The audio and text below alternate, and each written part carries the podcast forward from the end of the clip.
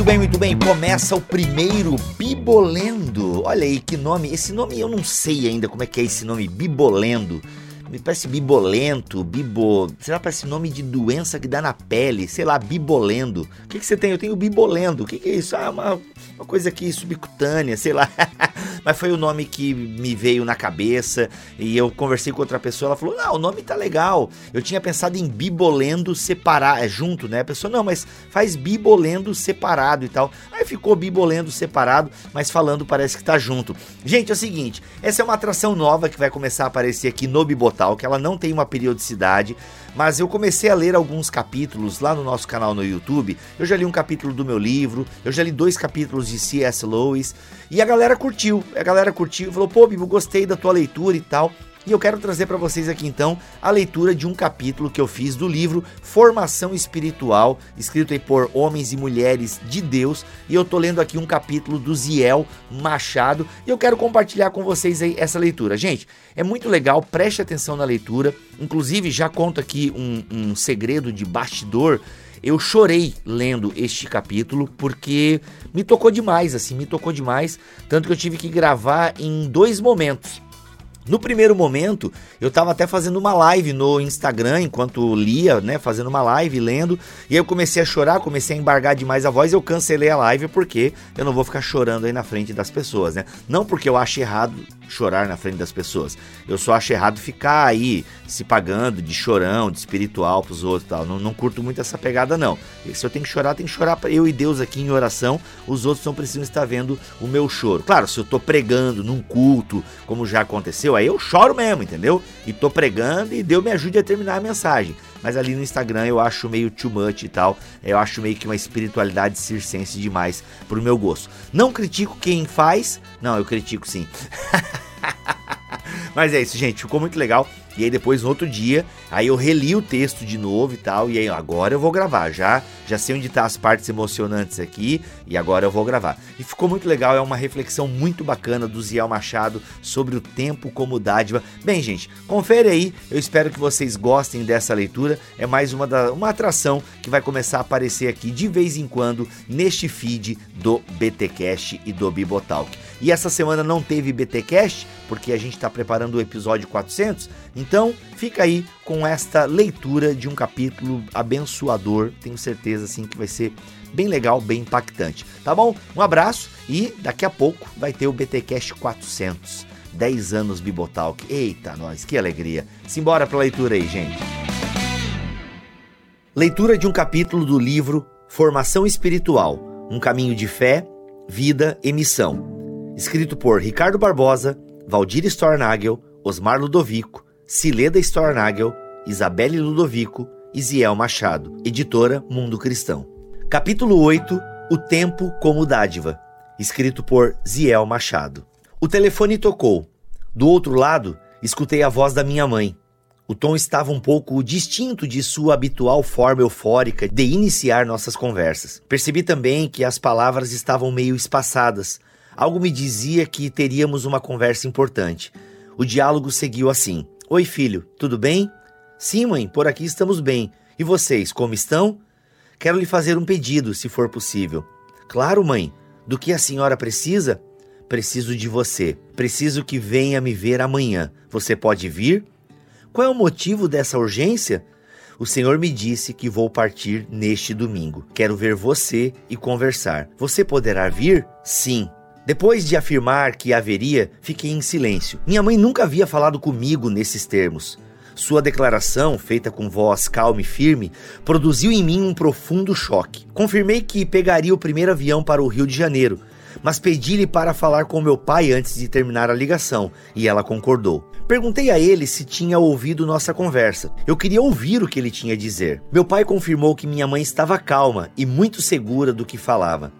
Estava tão serena como no início daquele ano, quando fomos juntos ao seu médico e o ouvimos dizer que ela teria apenas alguns meses de vida. Esse momento foi precedido por algo que havia acontecido 15 anos antes. Vou explicar. Cresci num lar evangélico. Meu pai era pastor batista e nesse ambiente evangélico tradicional, a expressão Deus me disse não era comum. Conhecendo bem minha mãe, sabia que ela não faria essa afirmação levianamente. Sua relação com a finitude da vida se tornara algo muito especial e por isso ela passara a considerar o tempo de uma forma diferente. A gratidão por estar viva a fez assumir uma postura reverente e o tempo se tornou uma dimensão intencional de sua espiritualidade. Em janeiro de 1980, com 40 anos de idade, os exames médicos de rotina acusaram um câncer de útero. Ao voltar para casa, minha mãe reuniu a família e nos revelou não só o resultado dos exames, mas também a oração que fizera a Deus ao tomar conhecimento do diagnóstico. Ouvimos em silêncio reverente as palavras dela. Inspirada no relato bíblico do rei Ezequias, segundo Reis, capítulo 20, ela pedira ao Senhor mais 15 anos de vida. Desejava concluir algumas coisas e ver a concretização de alguns de seus sonhos. Crendo na bondade de Deus e marcados por uma expectativa, um sentimento novo que até então não estivera presente na dinâmica familiar, acompanhamos todo o processo de radioterapia sugerido pelos médicos para aquela situação. Isso durou longos 10 anos. Em janeiro de 1995, exatos 15 anos depois do primeiro diagnóstico, meu pai e eu estávamos diante de um novo médico. Ele queria saber, antes que minha mãe entrasse em seu consultório, se poderia revelar-lhe a gravidade do seu diagnóstico. Entreolhamos-nos e, em segundos, nos lembramos de toda a história. Acenamos afirmativamente com a cabeça em um movimento de aprovação a intenção dele de ser direto e transparente com minha mãe sobre sua nova situação. Minha mãe entrou no consultório e, antecipando-se ao médico, perguntou: Doutor, quanto tempo de vida me resta? É o câncer que tenho, não é mesmo? O médico, surpreso, apenas acenou, confirmando o diagnóstico e acrescentou: Tudo me leva a crer que uns três meses. Três meses é muito pouco, ela respondeu. Tenho duas netas que nascerão este ano, uma em janeiro e outra em março. Preciso vê-las e passar um tempinho com elas. O médico nos olhou, meio sem saber o que dizer, enquanto meu pai e eu acenávamos para que ele apenas escutasse. Não seria necessário comentar. Ela estava serena, tranquila, como no dia em que me ligou, dez meses depois dessa consulta, para solicitar que eu fosse ao Rio antes de ela encontrar-se com o Senhor. Quando cheguei à casa de meus pais e a vi, percebi que ela estava bem fraquinha. Ainda assim, mobilizou suas poucas forças, levantou-se e veio ao meu encontro para me abraçar. Foi a última vez que conseguiu se levantar. Era uma sexta-feira, dia 6 de outubro. Com base no que ela nos dissera ao telefone, ainda teríamos dois dias antes de sua partida. Esse texto ficaria longo se eu descrevesse o que aconteceu nesses dois dias intensos, mas devido a essa percepção do tempo como dádiva e não como posse, vale a pena descrever seus momentos finais. No domingo, seu médico veio visitar-nos e recomendou que ela fosse levada ao hospital, pois o período final poderia vir acompanhado de muito sofrimento. A resposta dela foi: Obrigada por sua preocupação, doutor. Caso tenha dor, eu tomo um analgésico, mas quero me encontrar com meu Senhor neste quarto, onde sempre me encontrei com ele nos meus tempos de oração e leitura da Bíblia. A essa altura, o médico a conhecia suficientemente bem para estar familiarizado com a história dos últimos 15 anos e ele concordou. Ao longo do dia, ela nos pediu que chamássemos algumas pessoas, vizinhos e parentes, pois queria agradecer a ajuda e deixar algumas palavras para cada um. No fim da tarde, teve uma conversa privada com meu pai, seguida por uma conversa pessoal com minha irmã e, por fim, chamou-me para a nossa última conversa. Ao anoitecer, pediu que nos reuníssemos ao redor de sua cama para cantar uns hinos e ler passagens bíblicas. Às 21 horas e 45 minutos, pediu-me que colocasse suas mãos sobrepostas sobre o seu peito, olhou-nos ternamente e deu um sorriso enquanto uma lágrima escorria-lhe pela face. Então fechou os olhos e partiu. Como ela tinha dito, o Senhor veio ao seu encontro no dia do Senhor, no domingo. Diante de mim estava a confirmação da expressão que me deixara em dúvida poucos dias antes dois pontos, entre aspas, o Senhor me disse. Ficamos todos em profundo silêncio. Aos poucos, pude ouvir sussurros de oração entre os que estavam presentes naquele quarto. Quando consegui articular as primeiras palavras, eu as dirigi ao meu pai, que permanecia em silêncio ao meu lado. Pai, o Senhor é pastor há muito mais tempo do que eu e já passou por momentos assim. Que palavra tem sobre este momento? Ele levantou a cabeça, olhou-me e disse: Filho, morremos da mesma forma que vivemos. Sua mãe, em vida, foi aprendendo a conhecer o Senhor. Aprendeu algo mais sobre a vida e sobre como viver. Agora que o tempo dela terminou, foi tranquila ao encontro daquele com quem ela aprendeu a caminhar no tempo de vida entre nós. Todos saíram do quarto, mas eu fiquei ali, pensando no que meu pai acabara de dizer. Pensei na vida como um tempo especial, algo como um presente, como uma dádiva. Meu pai tinha razão. Morremos como vivemos. A vida não é apenas uma extensão de dias, como afirmam os poetas, é preciso saber viver. Afinal, estamos sempre sujeitos à possibilidade de que a morte nos alcance sem que tenhamos aprendido a viver. O tempo é vida e a vida é um presente. O tempo é dádiva. Esse parece ser um dos dilemas do pregador no livro de Eclesiastes. Dois pontos. O temor de encontrar-se com a morte sem ter aprendido a viver. Por meio de perguntas difíceis, ele procura examinar a própria vida, investigar o sentido dela, olhando para as consequências de suas escolhas feitas debaixo do sol. Ele se lança em um exercício de revisão de vida, uma revisão de como gastou o tempo de sua existência, uma dinâmica de aprendizado que resulta o dito popular. Dois pontos. Prestem atenção em como vocês vivem, pois todos nós um dia seremos convidados para o jantar das consequências. Fecha aspas. O pregador de Eclesiastes caminha na mesma direção proposta por Sócrates. Dois pontos, abre aspas. Uma vida sem exame é indigna de um ser humano. Fecha aspas. Tenho como referência a vida debaixo do sol. O pregador começa a questionar-se sobre as suas buscas por sentido, suas buscas por satisfação, sobre como gastou o seu tempo, como viveu sua vida. Ele começa a revisar os resultados obtidos com seu empenho, com aquilo que gastou sua existência. Debaixo do sol, ele descobriu que na busca humana por sentido existem certos padrões recorrentes. Cada geração se descobre impulsionada a estabelecer locomotivas para o seu trem existencial: a busca pelo poder, a busca pela riqueza e a busca pela fama. No entanto, ainda que seu empenho seja diligente, não garante êxito na busca pelo sentido, nem que seu tempo de vida tenha sido bem vivido. O pregador percebe o que Ernesto Sábato descreve como, entre aspas, não progresso da história. E a razão desse não progresso é que sua alma é a mesma, o coração do homem é, em todas as épocas, habitado pelos mesmos atributos, impelidos a nobres heroísmos, mas também seduzido pelo mal. Fecha aspas. O pregador relata seu empenho na busca por sentido. Descreve a seriedade do compromisso que o levou a dedicar seu tempo de vida na busca por sabedoria. Ele fala do esforço que lhe permitiu realizar grandes coisas e acumular posses, e menciona a intensidade do prazer não tendo negado nenhum desejo ao seu coração. Contudo, sua conclusão foi que tudo não passava de vaidade, como correr atrás do vento. Foram tentativas de edificar a sua vida sobre algo que não possuía valor permanente. Cada uma dessas buscas preencheu sua vida, mas não a satisfez.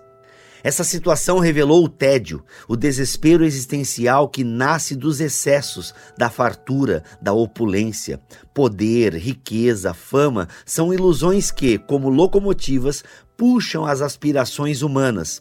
Ilusões que buscam impor-se como capazes de produzir sentido permanente, mas que no fim do dia revelam-se promessas que não podem ser cumpridas. Foi assim nos dias do poderoso, rico e sábio rei Salomão e continua sendo assim nessa realidade descrita como debaixo do sol. Quem nunca ouviu histórias de pessoas que, no intuito de melhorar a qualidade de vida, acabaram por perdê-la? Quem nunca foi tentado a buscar satisfazer desejos e prazeres só para terminar como escravo das necessidades, dos desejos e dos sentimentos? Já ouvimos histórias daqueles que tinham a ilusão de que seus desejos estavam sob controle e terminaram por descobrir que estavam escravizados por eles. É possível ouvir, de longe, os gritos silenciosos de toda uma geração que busca encontrar, debaixo do sol, o sentido para a sua vida movida por esse desejo, lança-se como um empenho e disciplina olímpica nas mais variadas experiências,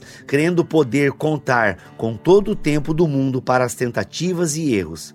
Se ainda não encontrou o que busca, pensa, é só questão de tempo, pois o tempo é algo que ela controla. Aparentemente, essa geração ainda não captou o conceito de que tempo é vida.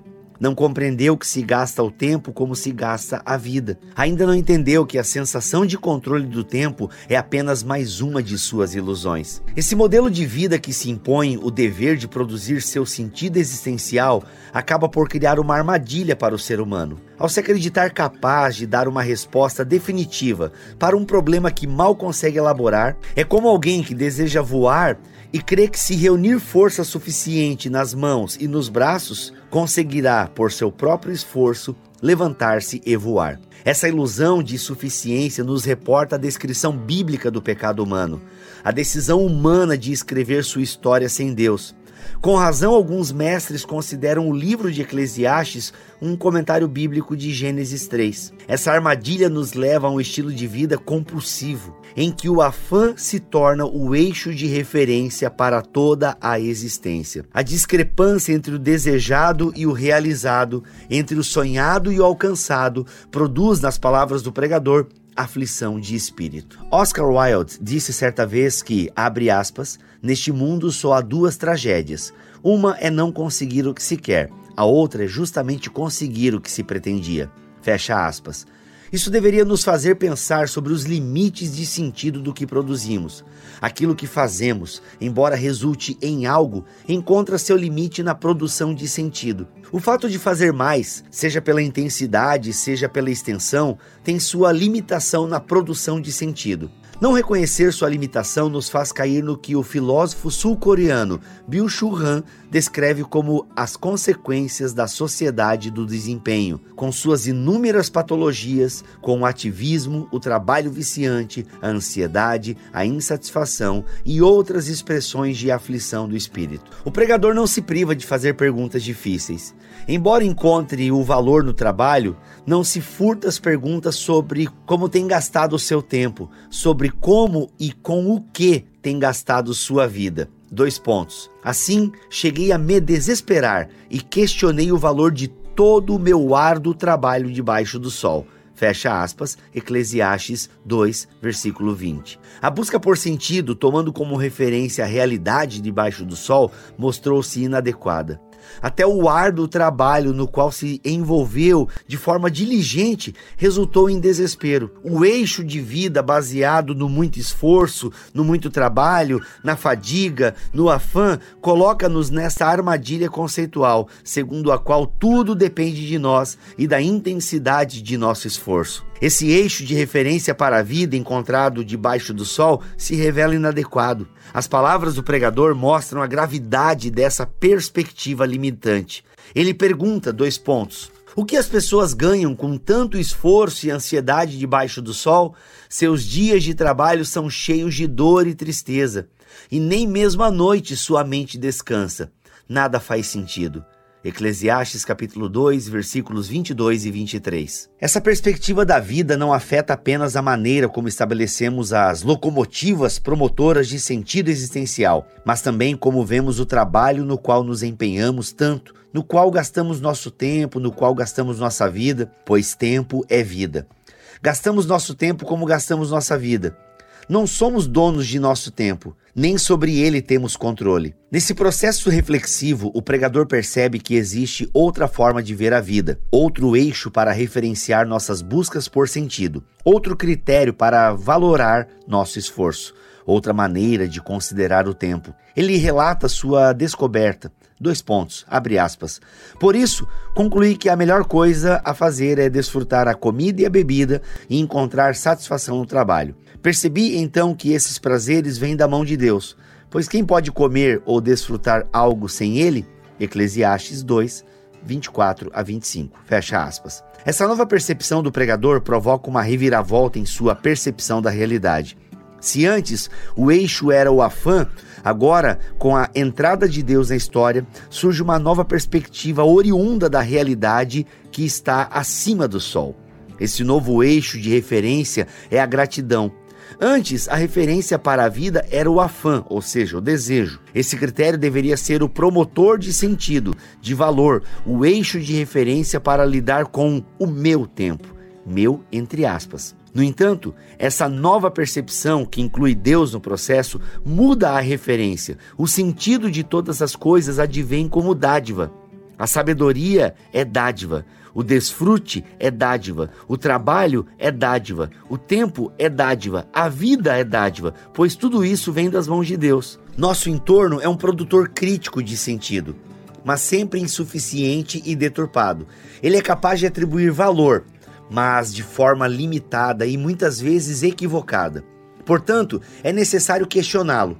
Não podemos permitir que a realidade social, com as suas entidades, entre aspas, mercado, dinheiro, status, poder, acumulação, tecnologia, entre outras, defina o sentido de nossa vida ou como gastamos o tempo, pois tempo é vida e vida é dádiva de Deus. Somente com essa perspectiva encontraremos descanso, contentamento, satisfação. Somos desafiados a revisar nossas prioridades, a revisar nossa busca por sentido, a atentar para aquilo que nos rouba a vida. É necessário questionar qual tem sido o eixo de referência da nossa existência. O que nos move? A fã ou gratidão? Precisamos aprender a orar assim. Senhor, ajude-me a viver e não somente existir. A realidade moderna nos impõe um estilo de vida que desconsidera limites. Diariamente estamos expostos ao duelo entre os limites e as demandas que nos pressionam. Isso nos afeta de tal forma que desconsideramos o fato de ser a própria vida uma disciplina espiritual que nos leva a Deus. A aceleração não nos permite lembrar que somos limitados. Vivemos como se a morte não existisse, como se fôssemos donos de nosso tempo. Ficamos presos na ilusão de que podemos dispor do tempo na intensidade e na extensão que queiramos definir. A lógica produtiva cindiu nossa percepção da realidade de tal forma que nos coisificamos. Precisamos trazer à memória o que está escrito na entrada da Capela dos Ossos na cidade de Évora, em Portugal. Dois pontos, abre aspas. Nós, ossos que aqui estamos, pelos vossos esperamos. Fecha aspas. Tempo é vida, e uma atitude reverente nos faria resgatar o sentido de finitude. Uma percepção do tempo como dádiva nos faria evitar o problema tão bem diagnosticado pelo escritor Ernesto Sábato. Esse paradoxo, de cujas últimas e mais trágicas consequências padecemos na atualidade, é o resultado de duas forças dinâmicas e amorais: o dinheiro e a razão. Com elas, o homem conquista o poder secular. Mas, e aí está a raiz do paradoxo.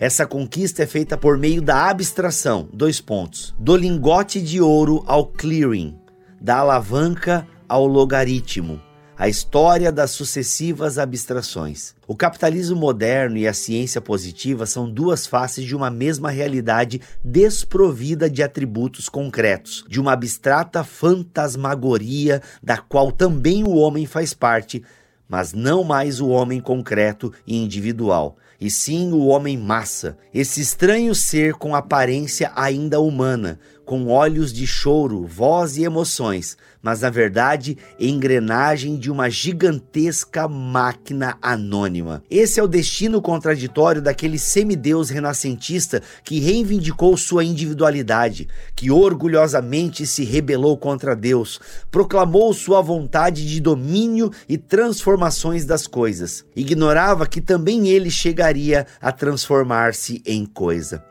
A coisificação do ser humano é resultado do processo histórico que desconsidera os fundamentos espirituais de nossa relação com o tempo. O tempo deixa de ser considerado uma dádiva de Deus.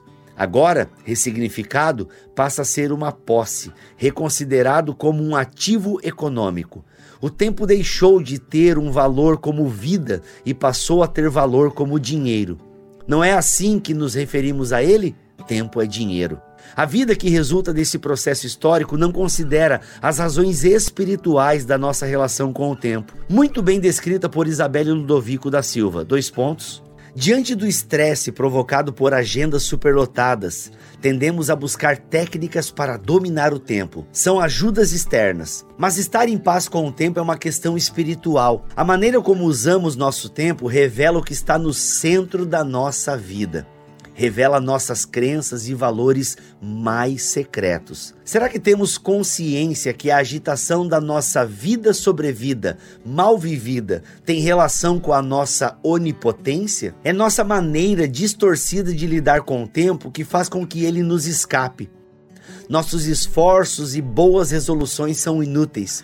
O que salva é ouvir o Espírito no recôndito do nosso ser e não um melhor desempenho, uma agenda mais organizada. Passar do tempo maldição ao tempo da graça. O pecado é querer ser sem limite. A experimentar seus limites, o homem reage com ira e busca superá-los e ultrapassá-los. A sabedoria do coração mostra-se na aceitação da nossa fragilidade e temporalidade. Quando o pregador reconsidera sua perspectiva e passa a considerar o que vem das mãos de Deus, Eclesiastes 2, versículo 24, como a base para sua nova maneira de ver e viver a vida, assumindo como novo eixo de referência a gratidão, sua visão da realidade, daquilo que está debaixo do sol, muda Agora ele entende que há um momento certo para tudo, um tempo para cada atividade debaixo do sol. Eclesiastes 3:1. Como entender uma situação em que tudo tem o seu tempo?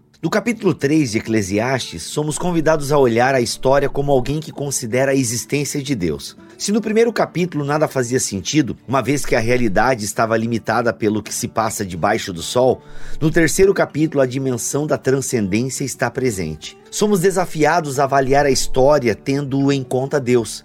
Ele é a origem de todas as bênçãos. Quando Deus entra na história, estabelece o tempo para cada coisa. A história segue o seu curso, mas é Deus que estabelece os tempos. Não estamos sujeitos à sorte. As coisas têm sentido ainda que não consigamos compreender. Dois pontos abre aspas. Deus fez tudo apropriado para o seu devido tempo.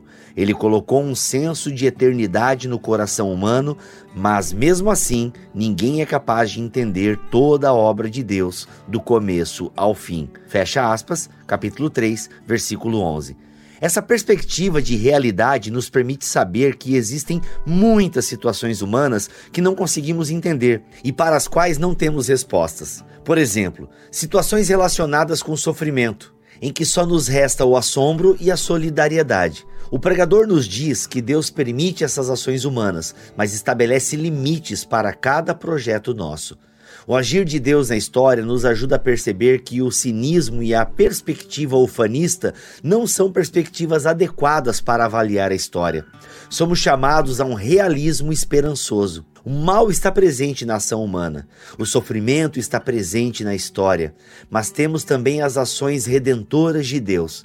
Não podemos limitar nossa perspectiva da história apenas ao resultado das ações humanas. Encontramos na história razões para alegrar-nos, para desfrutar do que Deus nos dá. A perspectiva que nasce da realidade dessa ação de Deus na história nos inspira a mudar de atitude diante dos dilemas de nosso tempo. Deus coloca um limite no agir, nos intentos humanos. Essas realidades possuem um sentido, ainda que não possamos entendê-las. Deus colocou o desejo de eternidade em nosso coração. Queremos compreender cada dimensão da vida, mas algumas dessas realidades só serão compreendidas na perspectiva da eternidade para aquilo que está além do sol. Essa dimensão de eternidade que Deus colocou em nossos corações nos encoraja a lidar diretamente com o tempo. Somos convidados a reconhecer a vigência dessas duas realidades conflitantes a que estamos expostos. Dois pontos. De um lado, a limitação dos projetos humanos e também a limitada percepção da realidade, e de outro, esse anseio de eternidade presente no coração. Somos confrontados com a necessidade de aceitar nossa frágil temporalidade e de confiar na ação graciosa de Deus. O resgate da raiz espiritual de nossa relação com o tempo nos permite relativizar a tirania do Cronos sobre nós, essa perspectiva mecanicista do tempo, marcado pelo desejo de autonomia humana. Adotando a perspectiva de Eclesiastes, resgatamos a noção do tempo como kairos, esse tempo oportuno, esse tempo recebido como dádiva do Criador. Não um tempo sem limite, nem um dia de 48 horas, mas um tempo cuja qualidade é eterna eterna. A pergunta fundamental que precisamos fazer é: dois pontos. Esse tempo cronológico que vivemos é tempo oportuno para quê? Lembrando que cronológico é Cronos e oportuno Kairos. Tenho aprendido com os meus mentores que precisamos dedicar o coração àquilo que nos permite integrar o ser, pois estamos muito fragmentados. E a evidência mais contundente dessa fragmentação está em como lidamos com o tempo. Meus mentores têm me encorajado à prática de três disciplinas fundamentais para trilhar o caminho dessa necessária integração. Dois pontos: o silêncio, a meditação e a oração. Nossa realidade é tão conturbada que não encontramos tempo cronos para essas disciplinas. Mas o desafio é estar atento ao tempo kairos, pois não somos donos de nosso tempo. Ao olhar o tempo como dádiva, reformulamos, por exemplo, as prioridades. Esse exercício de reformulação de prioridades é feito sempre por aqueles que sabem que só lhe restam poucos dias de vida, que só lhe resta pouco tempo. Alguns tiveram o privilégio de perceber que esse momento se aproximava e puderam reformular suas prioridades.